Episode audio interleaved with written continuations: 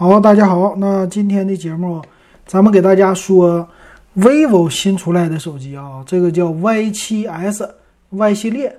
哎，最近点评过 Y 三哈，这个 Y 三当时说了千元以下值得买。那咱们来看看这个 Y7S 系列怎么样。那说这个之前呢，跟大家说一下，今天九月三十号了，那我决定呢，咱们在群里边搞一个小活动啊，这个活动就是。我们有一个群友，他给了我一台 iPhone 第一代，哎，非常有纪念意义的一款手机。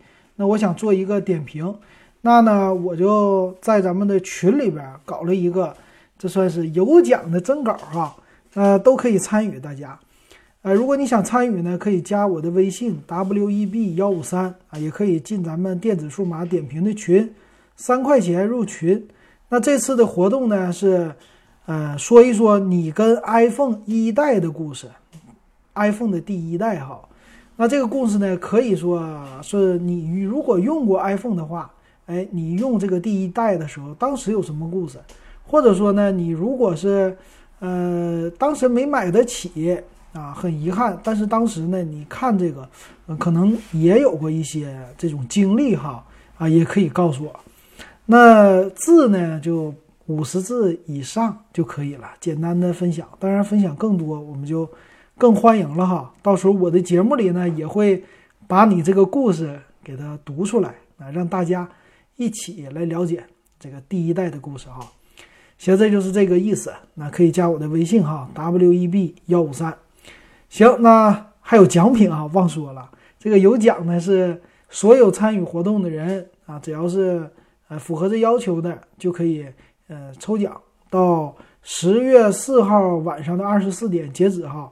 这个最后呢，十月五号咱们就抽奖，抽的是一个价值四十九块钱的小米一个随身音箱啊，这个奖品。行，那咱们就来说这个 Y7S 哈，Y7S 呢这次它算是呃整体来说的很像一个终端机型哈，跟他们家 Z5X 有一点相像。那正面的屏幕呢，是一个 Super AMOLED 的屏幕，这屏特别好，用的呢是六点三八英寸的，这肯定是三星家的屏了。那屏幕的分辨率也高，屏占比达到百分之九十。那它是一个算是水滴屏这种造型。那背面呢，就也是挺有意思的啊，背面呢属于是三个摄像头，而且呢有一个比较大的主摄。那整体来说，背面的造型方面啊，它是有这种比较好看的一个纹理贴纹。那整体呢没有指纹解锁，背面指纹解锁放在哪里了？放在它的机身前部了，就是光电屏幕指纹解锁啊，又有 Super AMOLED，又有指纹解锁。哎，这个看起来好像是一个中高端的机型的定位哈。那背面呢？它叫两种的颜色，一个叫海风青，一个叫波漾蓝，哎，跟大海有关系的。这什么意思呢？基本上就是啊，一个这种偏淡的激光色，一种就是偏深的激光色，基本上就这样啊。那后置的三个摄像头呢，相对来说有点缩水啊，它的主摄像呢只有一千六百万像素。啊，但是呢，带一个八百万像素的广角的镜头，再加上一个两百万像素的景深的镜头，那从背面看起来呢，好像又是一个属于是低端一点的机型的配置哈，凑的一个三摄。那当然了，其他方面它就是拥有什么逆光自拍呀，啊，美颜呐，还有云相册呀，有一大堆的功能。那并且呢。它在存储上有六个 G 的内存，一百二十八 G 的存储，但是呢，它介绍的 处理器哈又开始了，哎，就是含糊其辞，说是有一个八核的处理器，那到底这个八核处理器用的是谁呢？还是不是 MTK 呢？我们在参数里给大家说啊。那电池呢？它有四千五百毫安的一个电池，支持是九伏二安的叫双引擎闪充技术。啊，挺厉害啊，听起来，但是接口看起来还是 micro USB 啊。这个从接口啊，从背面的摄像头啊，再从隐藏的这个处理器啊，基本上这机器也就是一个低端的配置，就是一个好屏幕哈。那还有呢，叫什么 Game Turbo 技术、游戏盒子技术，还有一堆的专门的一个 AI 的键子啊，可以唤醒 AI 的助理啊，这些都是软件层面的了。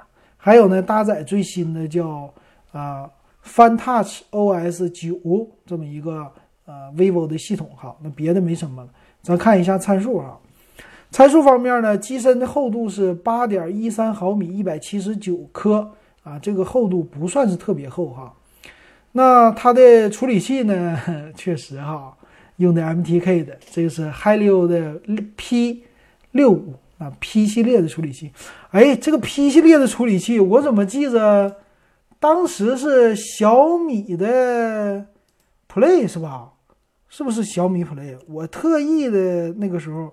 他们家出来的，啊，我好像是能记起来哈。现在你好像买这个手机，哎呦，感觉好像过了已经很久一段时间了。这个手机是叫红米 Play 吗？还是小米 Play？好像已经我在官网上啊都已经找不到了这个手机哈。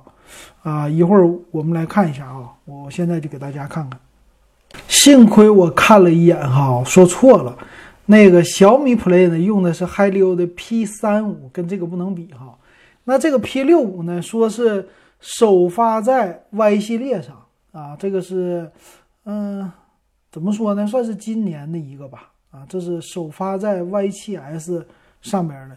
那这个呢，怎么说呢？它是对标的，算是骁龙的六系列吧啊，基本上是这么。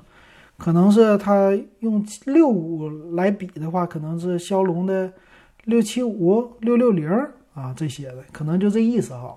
所以从这儿来看，它的性能不是那么特别的强的这款处理器。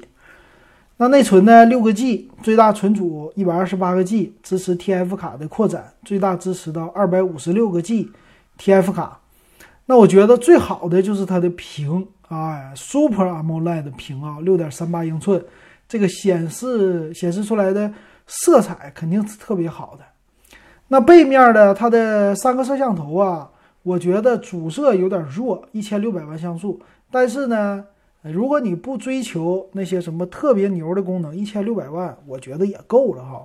毕竟苹果也是一千两百万哈，你也不能说的特别特别差。毕竟它光圈大呀，f 一点七八的光圈，那两百万像素的景深呢，就有点凑合的了。啊，这个主摄呢，八百万的那个副摄呢叫广角镜，并不是超广角镜。哎，这么凑的一个三摄，总体来说成本啊是偏低的啊，这种成本。前置呢是一千六百万像素的啊，也是成本不高的这么一个数字的东西吧。那其他方面呢，咱们来看看它的 WiFi，他说支持 WiFi 双频还是单频，没有说。那暂且咱说啊，卖到这个价位应该支持双频了。蓝牙呢，也基本上是四点二这种的了啊，以上的。那它标配了三点五毫米的耳机接口，但是缺少了 Type C 的接口，用的还是 Micro USB，这肯定是出于成本的考虑了哈。那再来看售价方面，售价方面呢，现在买送你一个叫原装的耳机，啊，售价一千七百九十八，六加一百二十八 G 版本哈。哎呀，这个版本稍微有一点贵啊，它的屏幕确实够好我觉得这个屏是最大的一个特色了。但是哈，呃，作为一个参考，六加一百二十八 G 的红米 Note 八 Pro 呢是卖到一千五百九十九，但是屏比它差一点。嗯，我觉得呢，这个机器啊，依然和他们家 Y 系列的呃整个的定位有关系。他们家定位呢，基本上是。高价稍微低配，但是屏幕啊给你做的特别的好啊，就是让你觉得，哎，从外观看起来，拿起来这个屏幕能看见的地方质感都非常好，包括手感也挺薄的。但是真正要用起来呢，你毕竟花个一千七百九十八，我们说不好听的，买 vivo 他们家的爱酷系列，你都能买到一个骁龙八四五的处理器了，只是说。嗯，整体的机身可能没有啊这款这么特别的漂亮哈。iQOO 的 Neo 也就是一千七百九十八，那何必买这个呢？所以他们家的定位就很有意思啊。那这种机器一看就是主打线下的了，肯定不是线上的啊，稍微懂一点的都不会买，所以依然坚持我的这个理念，Y 系列是不值得买的。还有一个是 OPPO 的 A 系列也不值得买哈，大家一定擦亮双眼，千万别被忽悠了哈。行，那今天这个节目呢，就给大家说到这儿，感谢大家的收听。